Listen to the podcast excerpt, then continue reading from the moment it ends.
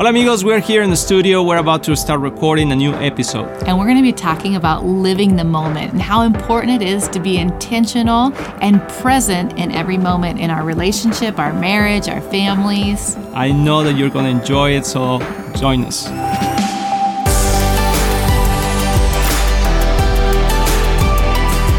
Hello everyone, we are Luis and Kristen Roman and we are here in our studios of Éxito en la Familia, Success in the Family, and this is the English version of our podcast. Yeah, and this is great. It's new for us, but it's an excellent opportunity to get to know you all better, you who speak more Spanish no, more, more English, English, than see, Spanish. We're used to doing this in Spanish. More English than Spanish. So it's a great opportunity. Yeah, and what are we going to be talking about today, hon? So we're going to be going through the whole concept of carpe diem or seize the day. That's mm. a Latin term, and how important it is to actually live the moment. We can go through our lives like either in the past or in the future, and we miss what's happening right now. Especially when, when we get married. I mean, mm-hmm. we, we get married with all these ideas and dreams yeah. that we're going to be together and we're going to do all this all the time together. And we get married and we start working, mm-hmm. and kids come, and then suddenly we're just living yeah. separate lives.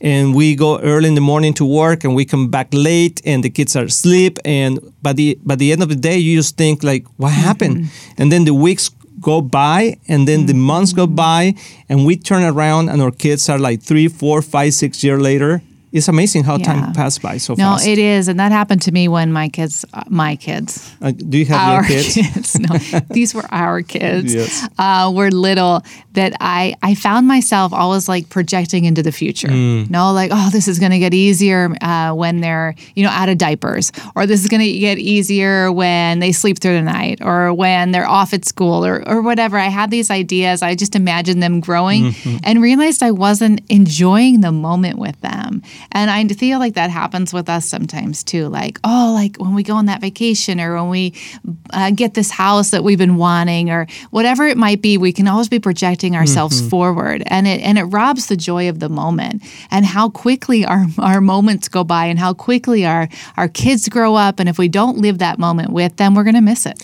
I remember when we were mm-hmm. probably five years into marriage. Um, we we had like our three boys already mm-hmm. and one time i was talking to a friend in mexico and he was telling me enjoy this this season because i was kind of complaining like yeah. oh my gosh my kids and i'm kind of overwhelmed and the work and he said hey wait wait wait wait you need to enjoy every yeah. every stage of your life. And I remember that he had uh, already kids that they were already mm-hmm. growing up, and he said they will it will pass so fast. Mm-hmm. And now today we've been married it for has. 30 years almost. Yes. And our kids are like 20 something, and we're like, wow, yes. it really happened. It's true. So we're like semi empty nesters. Yes. we still have one at home, but we've gone through the different stages of, of raising our kids. And it's so true how mm-hmm. fast it, it, it has gone by. And I'm so um, grateful with the Lord that He actually taught me that when they were young. You know, seize the day, Kristen, mm. seize the moment. And I know the world takes that whole day, that whole idea of seize the day as like, hey, you know, you got to live and do whatever you do whatever do you want because you only live once and it's not that kind of idea it's it's living in the moment and as the scriptures teach us you know forget what is behind yes you know and look to what god has given you now and so and that was one of the keys i think that that i used early on that actually i can look back and have these incredible memories because i was present mm. and i, I, I want to talk to the men mm-hmm. to a los hombres les quiero hablar mm-hmm. i want to tell you like normally we just don't um, take the time mm-hmm. when our kids are little to really invest with them because we feel that we're in the stage of building mm-hmm. and creating like um, a family. I mean, building a business or just working hard to be able to provide. But just to remember, mm-hmm. and maybe you have heard this many times, that really what kids need and your wife needs is you. Yeah. You are the best asset in your home. Yeah, quality time is quantity time. You cannot have. yeah, because I excellent. We, Let's say that again. I mean, quality time, time it comes is with equal quantity. to quantity time. Yes, and so many times we say, "Well, I don't have a lot of time, but the time that I give to my kids or my wife mm-hmm. is a mm-hmm. quality time." Well, that doesn't really happen. It doesn't happen if we don't have enough time together it's true. to have those windows mm-hmm. of opportunities where our kids our wives Mm-hmm. or, or ourselves, we open our heart and really can share what is in there. Yeah, we have to separate time as Mm-hmm. well. You have to schedule time, which sounds weird, but we schedule so many things in our lives. We need to Mm-hmm. actually schedule out not doing anything. You know, like during this time, we're going to be home and we don't have any activities going on or or this Saturday we've got nothing. Let's have nothing on our Right. calendar. Yes. And that's super important for the family. And um, with us, I remember that me personally, Mm-hmm. uh, more than you in this case, uh, I kind of project things to the future because I'm kind of like a dreamer, right? Yeah. And I'm trying to always kind of like think in the future. A visionary. Mm-hmm. A visionary, I will say. Yeah, uh, you said it better. But uh, and then we can lose what is happening right now. Mm-hmm. And so many times, I th- remember that you and I we were like having all these um, uh, seasons in our lives Mm-hmm. when I felt that I wasn't present Yeah. like because I was trying to build something. And the point here is that thank the Lord that we are here 29 years later and Mm-hmm. That's our kids grew up. But w- what would happen is something will happen, right? in some of, I mean, a disaster, an accident, and just you, you're just building in the future, and but not enjoying the moment. a guarantee of a future. Exactly, and then then Yeah. you turn you turn back and you say, why? Why Yeah. didn't I spend more time with my family? Why didn't Mm-hmm. uh, enjoy my kids better? And I think like stress is one of the biggest enemies of uh, not seizing the moment Mm-hmm. because uh, it takes away our peace, Mm-hmm. and that's super super important. Yeah, and one thing that we've learned, and this has to do with all areas of like marriage or family, anything that is valuable is going to cost something. You know, nothing valuable That's is a double free. tilin tilin. People are like, what is he What is doing? tilin what is that tilin? tilin tilin tilin tilin? Well, it's when Kristen says something really smart, I just say that. No. And it's true. So if we want to have this, if we want to have like this amazing family life and and live the moment with our kids, we're going to have to sacrifice something else. It's going to Mm-hmm. cost something else. We're going to have to make adjustments in our family life. And that happened to me when our kids were young because Mm-hmm. I gave private classes, music classes, and and also English classes. We were living in Mexico, Mm-hmm. and um, I was teaching English and and teaching music, and I loved doing that. Mm-hmm. And I was able to do it when we just had one child, right? I was able to schedule my classes around when he was napping or keep him busy playing while I while I had students. But when we had two, I wasn't able to do it well. I tried because I wanted to hold on to that part of my life. So I was like, okay, um, yeah, just kind of And- and sit him in front of the TV or Also, whatever. because uh, Josiah, that is the oldest one, he was a little quieter.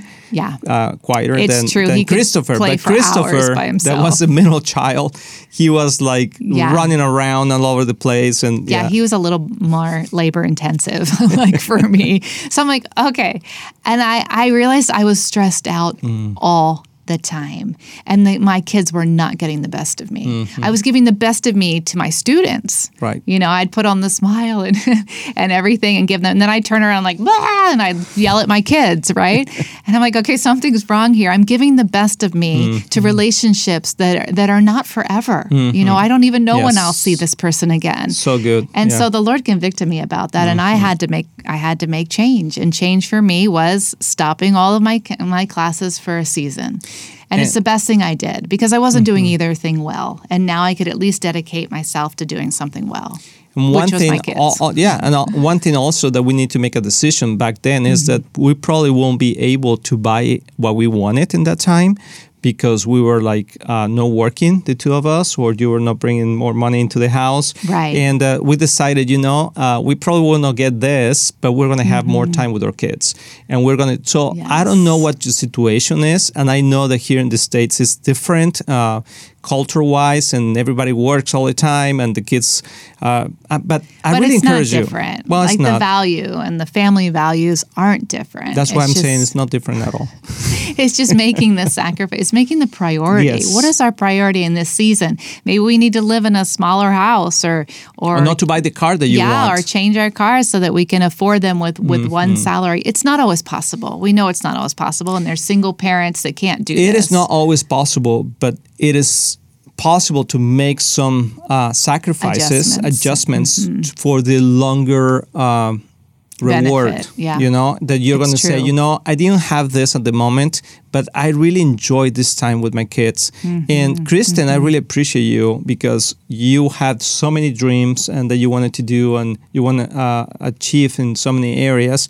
But you say, you know, this is a time for my kids. Mm-hmm. Right. And and they today, I mean, we look back and we say, I'm so glad that we're able to do that. Absolutely. And uh, something that we said the other day in a, in a different program is that we don't remember why what we didn't buy Or the sacrifice or the, we or the made. Mm-hmm. sacrifice we, we made, but we remember the times that we enjoyed together as a family. It's true. It's true. And that's is truly what is most important. So if we're going to seize the day, we have to do it intentionally. It doesn't happen. Seizing, just the word seize means to to, to take to Control, capture. capture. Mhm. Cautivar. Caut- there goes my. Sometimes I don't remember English. Yes. So, Yeah. but uh, you're you're going to capture something. Well, that mm-hmm. takes an effort. Mm-hmm. That's something you do intentional. You don't accidentally see something. Yes. And so we want to do it intentionally and live the moment. You have to be super intentional. You're probably going to have to sit down and write out what your priorities are and talk about it as Yes. a couple